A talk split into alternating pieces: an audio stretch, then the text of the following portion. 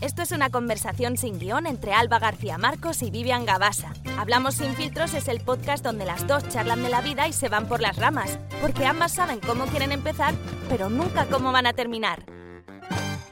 Bueno, pues ya estamos otra vez aquí. Ya estamos aquí. me encanta tú aquí. bueno, eh, como siempre, eh, bueno, hoy Siempre grabamos por la mañana, esto, aunque no, a mejor no les importa a nadie, pero bueno, yo lo voy a decir, ¿sabes? Siempre grabamos por la mañana, pero hoy grabamos por la tarde. Y es raro. Tarde, noche, porque claro, como ya es totalmente oscuro. Sí, sí. Bueno, aquí son las 8, allí son las 7. 7. Sí pero es raro, es como, como, no sé, otro mood, ¿sabes? Sí, estoy sacada de, de mi hábitat natural, además hasta físicamente también, o sea. Total, totalmente. Tenemos a Alba en, en, otra ubicación, ahora mismo la veo con una silla de despacho ejecutiva. Me el traje de chaqueta. Totalmente. Pero bueno, nosotros, eso es lo bueno del podcast, que siempre puedes grabar y online, porque imagínate, antiguamente eh, tú en Londres, yo en Barcelona, imposible. Si fuera tipo radio presencial y todo esto. Claro, es que en los estudios y eso mola mucho y es súper profesional, pero claro, eso quién lo puede hacer, pocos. Pocos, el que tiene un estudio y vienen los invitados, pero claro, esto, esto luego dices, vale, el invitado viene y se lo paga, se lo pago yo, aquí depende el caché también un poco del que tiene de estudio y toda la Pero se paga que el que venga un invitado a lo mejor especial a tu estudio para grabar. Pero si eh, viene como invitado a tu podcast. Sí, imagínate que vive a 600 kilómetros del estudio. Ah, vale, vale. ¿Sabes? Entonces, claro, a lo mejor supone un gasto que ese invitado pues no se quiere, no se quiere gastar, vaya la redundancia, pero ya se me ha entendido. Yo creo que no, o sea, que, no, que yo no creo que le paguen a ningún invitado, mm. porque al final el ir a un podcast como invitado al invitado también le sirve. Ya, a mí me encantaría que me, que me invitaran a, a, un montón de comunidades de España y, coger el tren todo el rato. me es encantaría. como mucho hoy, creo que ha mm. sido hoy, he leído un artículo de, de, bueno, de pros y contras de los escritores cuando venden el libro y tal, era de todas formas Estados Unidos, o sea que es un poco diferente a la realidad en España. Pero bueno, una de las cosas era que, aunque vayas con editorial, por ejemplo, cuando son los, los tours, sí. que al final son las famosas firmas de libros en diferentes librerías de España, claro, los escritores tienen en la cabeza que la editorial va a correr con todos los gastos, porque claro, son viajes, eh, hotel, y que la mayoría de las editoriales, sobre todo si son medianas o pequeñas, nada, y eso sale del bolsillo del escritor. Totalmente. Tenerlo en cuenta. Sí, sí, eso incluso me arriesgaría a decir que editoriales grandes tampoco te pagan aquí en España, ¿eh? Desconozco en otros países como Estados Unidos y tal, pero aquí yo creo que, no sé si Planeta te debe pagar o no, quizá a lo mejor sí, pero yo creo que las también hacen firmas eh, casi siempre. Si tú, por ejemplo, vives en Barcelona, pues las hacemos alrededor ya. lo, trabajan así de alguna manera estratégica, al menos que sea una feria importante como la Feria del Libro de Madrid, que ahí pues ya lo desconozco. Pero yo, por ejemplo, también si eres, por ejemplo, yo dudo que Elizabeth Benavent se pague ella. Claro, bueno, es que estamos hablando, claro, claro que estamos hablando de pros total, ¿sabes?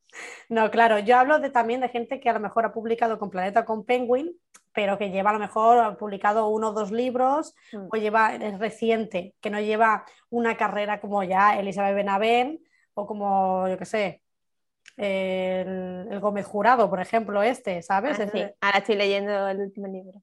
Por eso, esto, madre mía, esto ya es otro caché, otro nivel. Mm. Pero bueno, hay que saber la realidad ¿Dónde, estamos cada uno, ¿no? donde nos metemos, es decir, yo realmente si me lo puedo permitir, yo disfrutaría mucho ahora mismo en este momento de mi vida, mm. yendo de ciudad en ciudad, firmando y en Pero claro, te lo tienes también que poder permitir. Claro, es que es eso. Es que el dinero si no tienes dinero, mal vamos. Pero bueno, esto ya hablamos en, un podcast sobre el dinero, pues que hablamos de muchas cosas. No vamos a hablar de dinero hoy porque hoy voy a sacar yo el tema. Por fin, por fin, que se lo he dicho a Alba porque no quería sacar otra vez su tema, porque es que no quiere nunca. Bueno, mi tema, yo es que voy cambiando el tema cada vez que grabamos, ya, no me acuerdo del anterior. Y este, mm, pues sí, hoy va a ser esto. Venga, va. Eh, el victimismo. ¡Buah! ¡Qué melonazo! ¿Cómo me sacas esto? Abrimos melón, claro, porque aquí nos vamos a mojar las dos. Sí, sí, claro, por supuesto. Abrimos melón. Por todas esas personas que les encanta hacerse las víctimas. y me crean ansiedad. Ah, que todo gira alrededor de, ellas, mm. eh, que siempre son los perjudicados, los pobrecitos, porque mm. el mundo entero va en contra mí y el resto son los malos y yo soy la buena. Y además, o sea, lo peor de todo es que hay muchos victimistas más de lo que Mucho, o sea, Exagerado. Además es que transmiten una energía, porque bueno, no sé si lo hemos dicho en algún episodio, Alba y yo somos muy de energías. Y las energías cuentan, siempre cuentan. Y cuando ya te transmiten ese rollito así que mm, el pobrecito, es que ni los buenos son tan buenos ni los malos son tan malos. Es que eso es así, ¿eh? Bueno, hay algunos malos que son malos de manual. Bueno, ya, claro, pero es que esto ya los ves venir, ¿sabes? Estos son para que los encierren en un sitio. Ya, directamente. Pero quitando esos que realmente son las minorías, eh, claro, los víctimas siempre, eh, ellos se posicionan, son muy, están muy polarizados. Mm, Todo mm. es alrededor de ellos y como ellos ven la realidad y como ellos ven las cosas. No se paran a pensar que hay a lo mejor un término medio u otra realidad o que a lo mm. mejor la realidad que ellos creen es inventada. Ya, ya, ya, ya. Totalmente. Es que eh, lo peor de todo que con este tipo de personas, eh, aunque tú quieras eh, comunicarte, ¿vale? O quieras tú mm, dar tu punto de vista, o muchas veces o no escuchan o se, mm, se meten como en su burbuja de eso, victimismo, de, de, no quiero salir de aquí y da igual lo que me digas. Y eso me parece al final porque yo creo que este, este, tipo de personas no han evolucionado nada emocionalmente. Entonces, eh, les falta madurez, les falta eh, inteligencia emocional. Totalmente. Aparte es que yo, ya no solamente en este perfil de personas que, del que estamos hablando hoy, pero yo siempre digo que todo el mundo debería ir a terapia. Total. Todo el mundo. No creo que nadie se salve de alguna mierda en la cabeza. Mm, Unos mm. más que otros, evidentemente. Otros han tenido experiencias en la vida más duras que otros, pero hasta los que en principio han tenido una infancia y una vida feliz, hasta eso seguro que hay donde rascar. Totalmente. Entonces, este tipo de perfiles, también creo además que ya no es que sean mentirosos, que también, pero como se creen sus propias mentiras, hmm. la realidad que ellos viven es la única verdad y entonces ellos eso es lo que se creen y al final manipulan. Manipuladores Natos. Otra de las características. o con el chantaje emocional que dices, a ver, basta, por favor.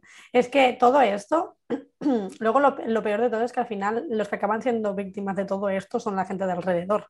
Claro. Que luego acabas mm, tocadísimo. Y todo esto es un, es un, problema. Y mencionando lo que has dicho tú antes, el tema de la terapia, es que yo creo que es fundamental. O sea, incluso que diga, no, pero sí, yo estoy bien, sí. Yo en la familia estoy bien, en el trabajo, tengo un trabajo que me gusta, tengo pareja, no sé qué tal.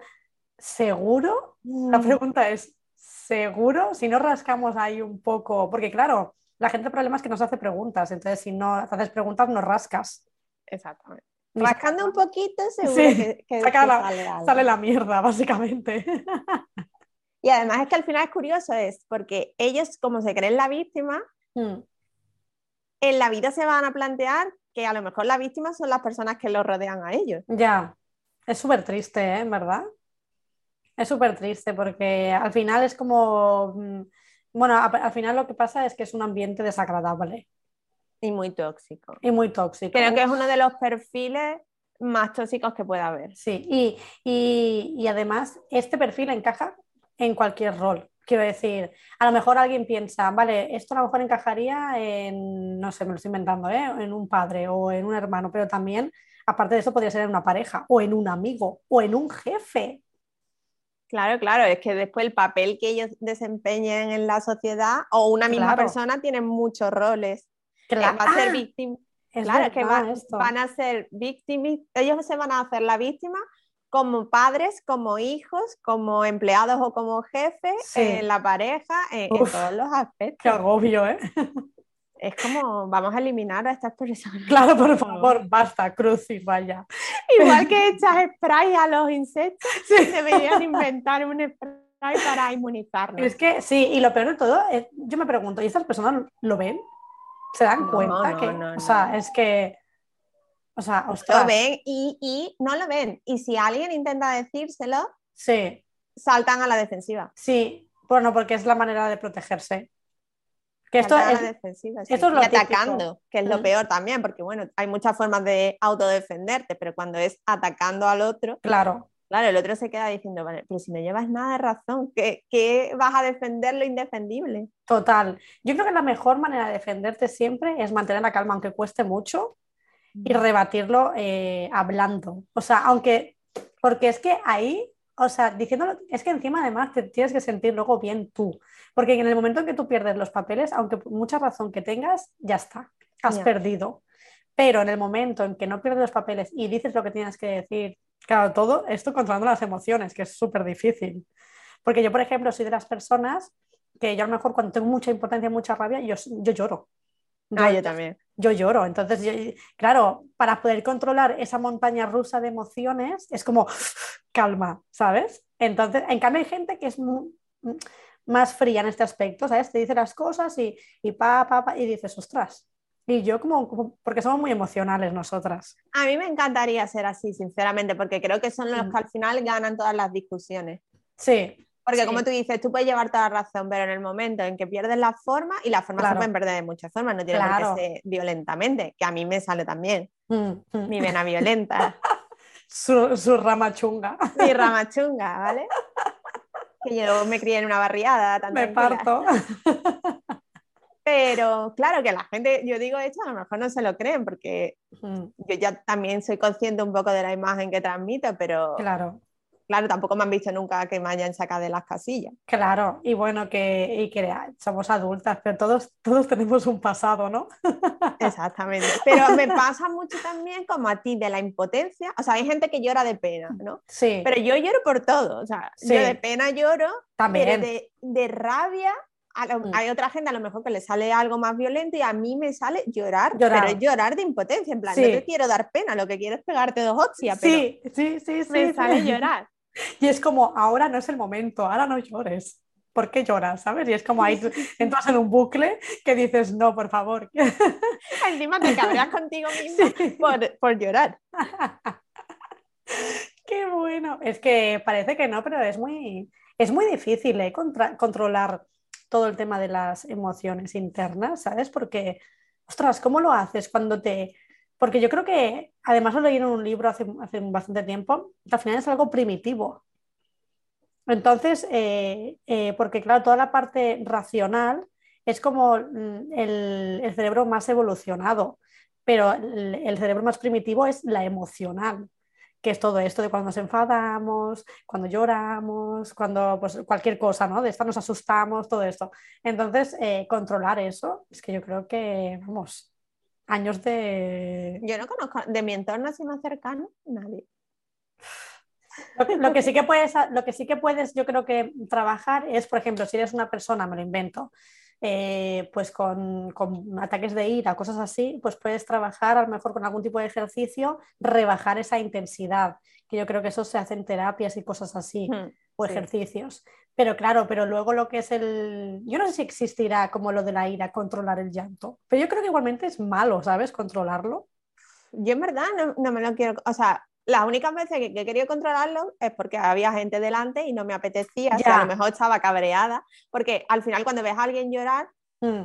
o por lo menos a mí me pasa, lo que me da es pena y, Total. y si estoy cabreada se me pasa un poco el cabreo. Ya. Entonces yo no quiero provocar eso cuando yo lo que tengo es de la llanto, pero de la pura rabia. Claro, claro, que es en plan que no, que ya llorando, que no quiero darte pena. Básicamente, pero claro, controlar eso. Es complicado. De todas maneras, yo creo que al final es un canal de gestión como cualquier otro. Lo que pasa que eh, la ira la tenemos como más tachada, que obviamente es muy violenta, ¿vale? Pero como de más mala que lo que sería el lloro, ¿sabes? O bueno, el llanto. Entonces, pero al final son canales de, de liberación. De liberación, sí, de gestionar las cosas, porque si no, si no salen, se quedan ahí. Y luego es como el otro día, te mandé el vídeo de, creo que no te lo mandé, eh, bueno, que te duelen luego las, eh, depende qué parte del cuerpo te duele si no sacas o gestionas según qué emociones. Eh, no, no me lo mandaste, pero es un poco lo que hablaba Alex Scott, ¿no?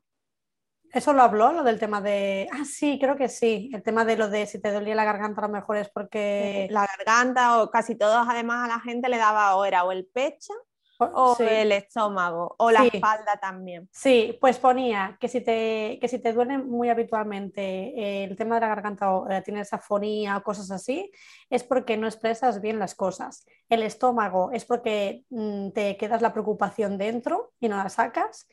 La espalda decía que era porque, ya que haciendo una masterclass rápida, ¿sabes? es que a mí masterclass me gusta mucho y cuando las dicen es en plan, vale, vale, quiero saberlo. Y la espalda era cuando llevas responsabilidades que no son tuyas. Atenta al dato. Importante todo. Interesante, ¿eh? Sí, sí, sí, sí, sí. hay, que, hay que escucharse. A mí me duele todo. hasta lo que no es, también. Todo, todo. hasta los dedos de las manos. Yo es que hay gente que mejor eh, quitarlas de tu vida. Sí. Por mucho que duela, eh, a veces es lo mejor, porque si no, ves, te da dolores de cabeza, dolores de espalda, dolores de estómago. Es que es verdad, es que eso que dices, ¿por qué, necesidad hay de aguantar eh, o tener contacto con ciertas personas, sea quien sea, da igual, sea familia, sean amigos, sean, da igual, pero si no te está aportando nada, porque esto eh, incluso a día de hoy no, pero hace años, cuando era adolescente, me acuerdo que yo a lo mejor no me apetecía quedar con alguien, pero me había comprometido, me había comprometido a quedar y, decía, bueno, pues quedo. Pero a día de hoy, si no me apetece, ¿por qué tengo que quedar? Pues no Alex también habla de esto, que es lo difícil que es, a las personas les resulta soltar, mm. eh, pues eso, sobre todo lazos con otras personas, también depende del vínculo, evidentemente, pero incluso también hablaba eh, Jesús Terrés en el podcast hablaba hace poco, si no el último de los últimos, con el tema de las amistades de toda la vida. Y era muy curioso porque era, eh, vemos totalmente normal romper con una pareja, nadie da por hecho que una pareja hoy en día vaya a ser para toda la vida y es normal tener parejas y cortar la relación, pero no nos lo planteamos desde el punto de vista de las amistades. Es verdad, ¿eh? Sobre todo con amistades de, pues eso, de cuando eres niña o de la juventud. Es como, no, mm. es que es amigo de toda la vida, ya, pero es que a lo mejor esa persona ya no tiene nada en común con esa persona. Eh, es que eso es, es que a lo mejor lo que tenías en común en esa etapa de tu vida hace 10 años, ya no, ya no. Y ya no solamente tener cosas en común, porque la vida puede ir por diferentes caminos y aún mm. así tenéis esa conexión de que parece que también a mí me pasa, de que te ves a lo mejor una vez al año, pero parece que, que, te has visto ayer. Total. O sea, que No, tiene que solo que ver con, con, tener cosas en común, pero que es más habitual y parece que nos tenemos que ligar a ciertas personas porque, porque es lo que toca. Y también con el tema familia. Claro, la mm. familia tú no la eliges, la familia te viene. Claro, es que te la comes con patatas. Pero ¿por qué te la tienes que comer de por vida? Es que esa es otra. tú no la has elegido, decía, a ti te ha venido impuesta. Eh, los límites hay que ponerlos a todos, a las parejas, a cuando se tienen hijos hay que enseñarles a ponerle el límite, mm, mm. eh, las relaciones de amistad y a la familia también. Totalmente, pero el problema aquí está en que nos han metido en la cabeza durante siempre en que la familia es la familia y que, ¿sabes? Y, mm. piensas, ostras, pero mm, hay tipos y tipos de familia y hay, hay relaciones que, ostras, o sea, es que te, pueden arruinar la vida, o sea, en el sentido de, amargártela. Entonces, ¿cuántas eh, relaciones tóxicas hay dentro de la familia? De padres con hijos, entre hermanos, con primos, con abuelos. Exagerado, yo creo que exagerado. Ahí, casi todas. Como bien dice mi amiga, en todas las familias cuecen habas, digo ya. Tía, pero ya es decir. ya está en cada uno ver qué tipo de habas cuecen y claro. si las puedes manejar o te apetece comértelas o no. Claro. Tirarlas a la basura directamente. Hay habas tolerables y otras que no. y otras que para que se te atraganten aquí, te pues a la puta calle. Totalmente de acuerdo. Es que ese es el problema, que al final nos, bueno, son imposiciones que tenemos de, la sociedad, de que esto es así, tiene que ser así hasta que te mueras. Ostras, pues no, pues no tiene por qué. A lo mejor pues eh, no tenemos nada en común. Es que a lo mejor, eh, aparte de lo que tú dices, ¿no? Puede haber rencores, puede haber maltrato, puede haber un montón de cosas. O sea, eh, porque claro, cuando hablamos de, Porque al final son familias desestructuradas dentro, por decirlo de una manera amplia, ¿vale? Pero, ostras, es que al final lo que uno necesita es su paz eh, mental y hacer su vida. ¿Cuántas familias conoces tú que vayan a, a, terapia como familia? Porque yo no conozco a nadie. Yo conozco a lo mejor terapia de pareja. Es que. Pero de familia. De familia. Que vayan juntos como familia, yo no conozco a nadie. De familia no, pero sí que he visto, eh, eh, o sea, no, conozco a nadie que haga esto, pero he visto sesiones, por ejemplo, eh, pues sesión individual, sesión de pareja y sesión de familia. Lo he visto en un, por ejemplo, en Somos Estupendas, que es uno de los podcasts que escucho y me gusta mucho y te lo comenté y tal, estuve mirando todo esto.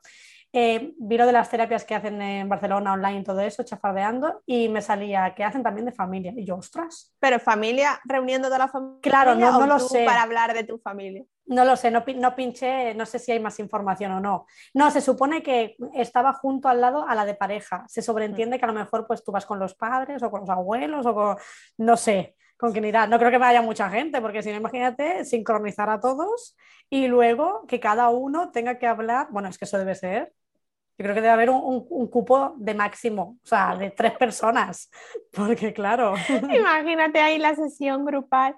De 20. Pero es que tú en el año 1900... Eh, en la prehistoria. me dijiste... sí, porque eso es lo malo, ¿sabes? Que luego cuando las familias sacan los trapos sucios, dicen, venga, espera, saca, saca, saca todo, saca todo. Y entonces, bueno, pero en cambio lo de las parejas sí que está más escuchado. Sí. Que además lo hablamos en un episodio, me parece, que ya te lo dije. Que sí, que tú decías que lo veías un poco. Me chirría un poco, ¿sabes? Sacar ahí toda. Pero que es de eso, es lo que me dijiste tú. Se trata de sacar toda la mierda. Claro, y exponerla. claro, uff, pero qué pereza. Me da pereza. Pero, vamos, mejor ir a terapia de pareja que no intentar tener un niño para resolver los problemas de pareja. Bueno, los parches, como digo yo, esos son los parches. Parches en forma de hijos. Sí. Pobrecitos. sí, es que al final son parches que vas poniendo para que tu relación, como para que tu relación mejore, pero si necesitas eso para que tu relación mejore, déjalo estar, porque ni con esas va a mejorar. No, al revés, va a empeorar. Va a empeorar. parejas que van súper bien cuando tienen el, el, hijo y se dan cuenta de que la vida les cambia para siempre y es otra realidad, empiezan a tener otros problemas que no tenían Imagínate si el hijo se ve como la solución de otras movidas de antes. Totalmente, totalmente. Es que la marinera. Por eso, ya también lo hablamos en otro episodio, el tema de tener o no tener hijos. Que eso también era otro melonazo que ya hablamos y que al final, o sea, esto es muy válido. O sea, a día de hoy, es que a, día de hoy todavía hay gente que le dices, no, es que no quiero tener hijos y te miran como, ¿en serio? Y es, eh, pues A mí me hacen eso y empiezo pues yo a darle un speech que le digo, perdona, la que te mira mal soy yo a ti por tener hijos. Es que la gente, claro, es que parece que traer hijos sea como, como... Por cojones hay que tener niños, sí, por cojones y luego aparte, eh, ¿estás preparado? ¿Estás preparado para ofrecerle lo que de verdad, que no te salga un niño con traumitas? Porque es que es así. ¿Estás tú limpio de traumas para ah, traer niños a este Total. No creo yo que mucha gente pueda levantar la mano. Yo creo que no. o sea, yo creo que todos tenemos traumas, o sea, es que es así. Y, y, aunque y por eso también es importante la gestión en, terapia, pero aún así yo creo que tienes que estar muy, muy seguro. Lo que pasa es que hay gente que, bueno, también es que no todos pensamos por igual, gracias a Dios, también te lo digo. Hombre. Porque, claro, si no, esto sería un drama. Bueno, todos víctimas. Qué aburrido, ¿no? Todos, llorando, todos llorando. y todos culpando a los demás. como nosotras. Porque tú tienes la culpa, tú, tú, Qué pereza, qué bueno, qué, bueno.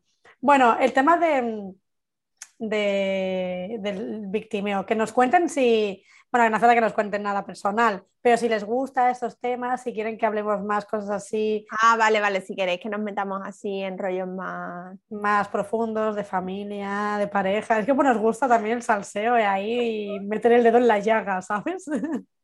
Hombre, es que nosotras hablamos de todo, además que nunca sabemos por dónde vamos a salir. Esta vez hay que decir que más o menos nos estamos portando sí. y, y, nos hemos quedado más o menos en el tema. Sí, porque ¿cuánto llevamos?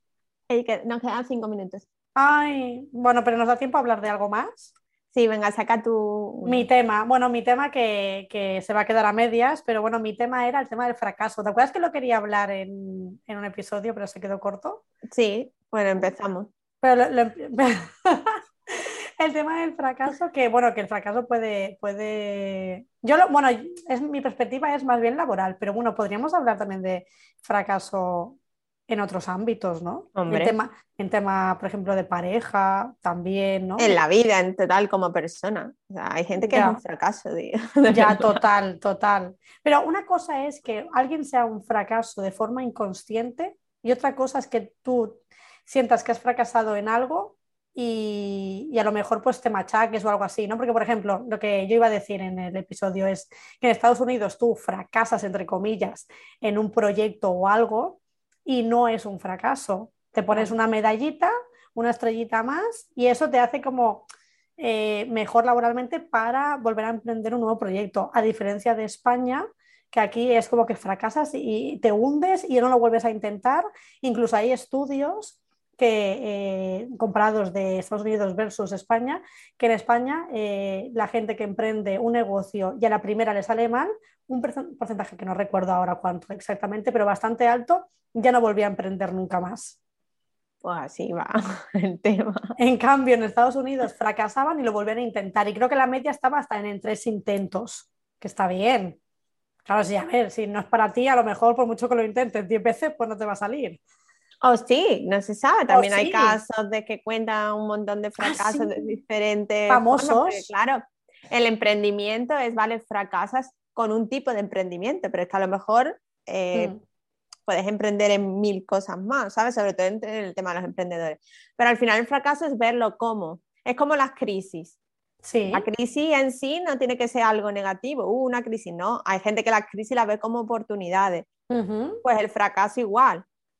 Que al final el fracaso no deja de ser, tú tenías un objetivo o unas expectativas, que ahí todavía va peor. Total. Y no se cumple o no se llega a ese objetivo. Mm puedes coger eso para aprender y en el siguiente, vale, esto es lo que no tengo que volver a hacer para que no ocurra, o tomártelo como la desgracia de la vida de, pues eso, es un fracaso y soy un fracasado. Victimista. Fracasado, todo, victimista. Todo y bailado. Si es que... Pero sí, sí, el, el tema de, de... Ah, iba a decir algo y ahora se me ha ido, el tema del fracaso. Pero sí, al final el tema de las expectativas yo creo que también nos juega muy malas pasadas, pero en todo en la vida. Las expectativas tienen culpa de casi todo. De casi todo. Pero, ah, ya me acuerdo lo que iba a decir. ¿Te has dado cuenta que todas las palabras desagradables las vemos como, o sea, no son desagradables, al final son palabras crisis, fracaso, eh, no sé, tipo así, las vemos como negativas y al final porque les hemos dado esa negatividad, porque mm. no tienen por qué serlo. Claro, claro.